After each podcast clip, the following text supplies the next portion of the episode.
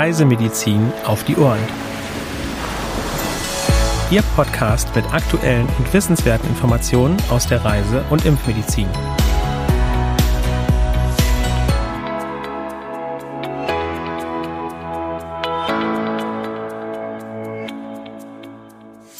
Wir begrüßen Sie herzlich am heutigen Mittwoch, den 27. Juli 2022. Mein Name ist Helena Schmidt und ich begleite Sie heute gemeinsam mit meinem Kollegen Hendrik Baerbohm durch die aktuelle Folge unseres Podcasts Reisemedizin auf die Ohren. Ein herzliches Willkommen auch von mir und schön, dass Sie heute dabei sind. Auch in dieser Folge haben wir wieder spannende Themen für Sie vorbereitet. Wie immer starten wir zunächst mit den aktuellen Meldungen. In unseren heutigen Meldungen behandeln wir die aktuelle Lage bezüglich Dengue-Fieber in verschiedenen Ländern. Wir beginnen zunächst mit der Dengue-Situation in Singapur. Die grippeähnliche, von Mücken übertragene Viruskrankheit ist im Stadtstaat Singapur verbreitet. In Singapur gibt es keine terminierten Regenzeiten, sodass das ganze Jahr über ein Übertragungsrisiko besteht. Dieses ist noch einmal erhöht nach stärkeren Regenperioden. Zwischen Februar und Ende Mai waren die Fallzahlen stark gestiegen. Inzwischen geht die Zahl der Neuinfektionen zurück. In diesem Jahr wurden bereits ca. 21.400 Infektionen registriert. 2021 wurden ca. 5300 Fälle verzeichnet. Im Vergleich zum Jahr 2019 wurden 2020 mit ca. 35.300 Infektionen mehr als doppelt so viele Fälle gemeldet. 28 Menschen sind verstorben. Die Infektionszahlen sind sogar höher als im Rekordjahr 2013. 2017 wurden die niedrigsten Fallzahlen seit 2001 registriert achten Sie auf einen guten Schutz vor den vor allem tagaktiven Überträgermücken. Eine weitere Dengue-Meldung haben wir für Sri Lanka. Denguefieber kommt in Sri Lanka regelmäßig vor. Das Übertragungsrisiko besteht dabei landesweit und ist während und nach der Regenzeit besonders hoch. Seit Beginn des Jahres sind bereits mehr als 43.100 Menschen erkrankt und 30 verstorben. Im letzten Jahr wurden knapp 36.000 Fälle gemeldet. Zehn Menschen sind verstorben. Seit November haben die Fallzahlen zugenommen, besonders betroffen ist die Westprovinz mit der Stadt Colombo. Presseberichten zufolge sind auch zahlreiche Kinder erkrankt. 2020 sind ca. 31.100 Menschen erkrankt und 35 verstorben.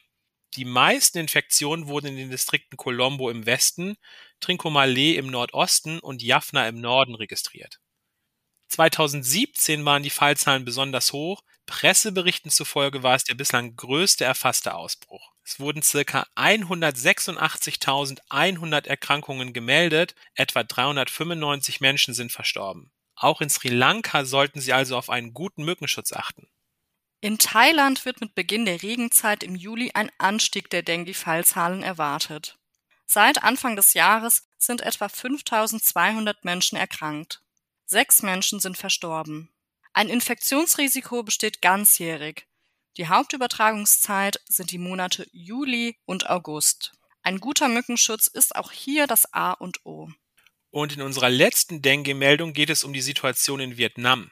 Seit Beginn des Jahres wurden ca. 103.500 Erkrankungen und 37 Todesfälle registriert. Im Vergleich zum Vorjahr haben sich die Fallzahlen mehr als verdoppelt. Besonders betroffen sind die Regionen im Süden und im Zentrum des Landes sowie Ho Chi Minh City. 2021 wurden ca. 68.300 Fälle gemeldet, 21 Menschen sind verstorben. 2020 wurden bis Ende November knapp 122.000 Infektionen und 19 Todesfälle registriert. Auch hier möchten wir ein letztes Mal auf einen guten Mückenschutz hinweisen. Weitere aktuelle Meldungen finden Sie unter www.crm.de slash aktuell. Auch diese Woche haben wir ein Reisemedizin-Spezial für Sie vorbereitet. Dabei geht es heute um die partielle Schutzwirkung eines Meningokokken B-Impfstoffs gegen Gonokokken. Helena, berichte uns doch bitte einmal Näheres darüber. Sehr gerne, Hendrik. Multiresistenzen spielen eine zunehmend wichtige Rolle bei der antibakteriellen Therapie. Auch bei der Gonorrhoe lässt die abnehmende Empfindlichkeit gegen antimikrobielle Mittel das Potenzial einer therapieresistenten Infektion wachsen. Gonorrhoe ist eine globale Herausforderung für die öffentliche Gesundheit. Für das Jahr 2020 wurde weltweit eine jährliche Inzidenz von 82 Millionen Gonorrhoe-Fällen bei Erwachsenen geschätzt. Den höchsten Impact auf die Gesundheit hat die Infektion in Subsahara-Afrika, Südostasien und Ozeanien. Gonorrhoe betrifft viele Bevölkerungsgruppen, darunter junge Erwachsene, Männer, die Sex mit Männern haben, Transgender, Sexarbeiter, Menschen mit HIV und sozioökonomisch benachteiligte Menschen.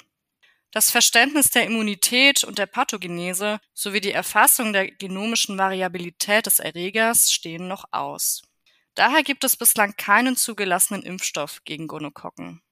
Die Ergebnisse einer retrospektiven Fallkontrollstudie aus Neuseeland mit 14.700 PatientInnen einer Klinik für sexuelle Gesundheit haben nun jedoch das Interesse an der Entwicklung eines Gonorrhoe-Impfstoffs geweckt.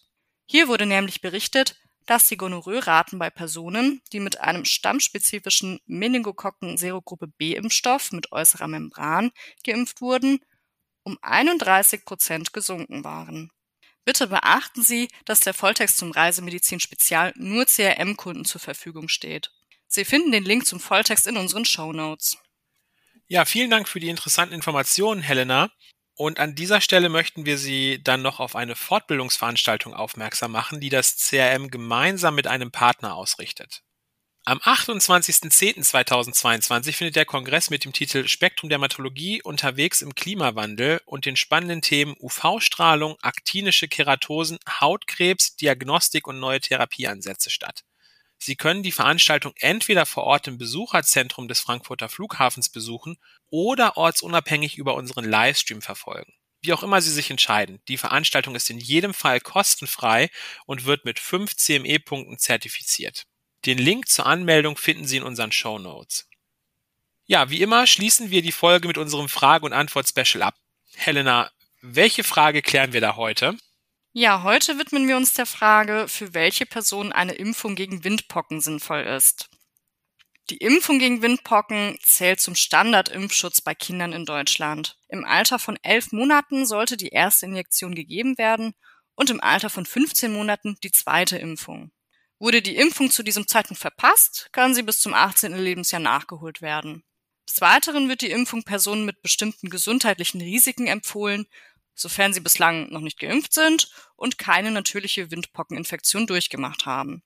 Das betrifft äh, zum Beispiel schwer an Neurodermitis Erkrankte oder PatientInnen, die vor Beginn einer immunsuppressiven Therapie stehen.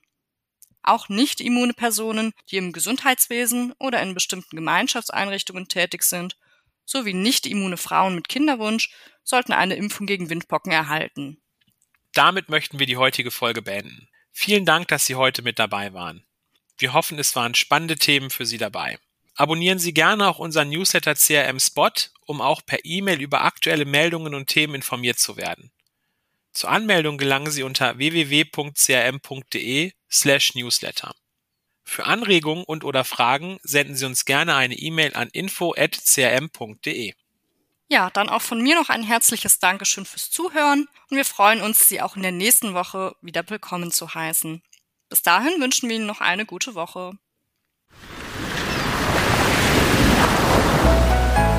Dieser Podcast ist eine Produktion des CRM, Zentrum für Reisemedizin.